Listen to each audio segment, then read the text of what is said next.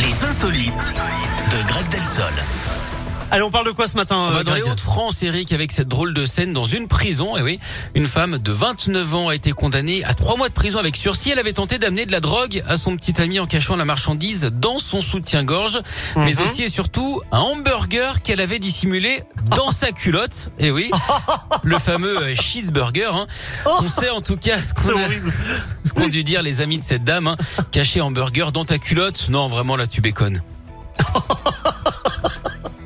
Excellente, dites donc. Merci, Bravo, Greg. merci, mais c'est un intense travail, vous savez. Ah bah j'imagine, oui. Dans votre esprit malade. Oui, exactement. On est plusieurs. On vous retrouve tout à l'heure à 11h. À tout à l'heure. À tout. Comme promis, Maneskin et Slimane, Claudio Capéo en duo avec Chez Toi, c'est ce qui arrive juste après votre météo. Belle matinée.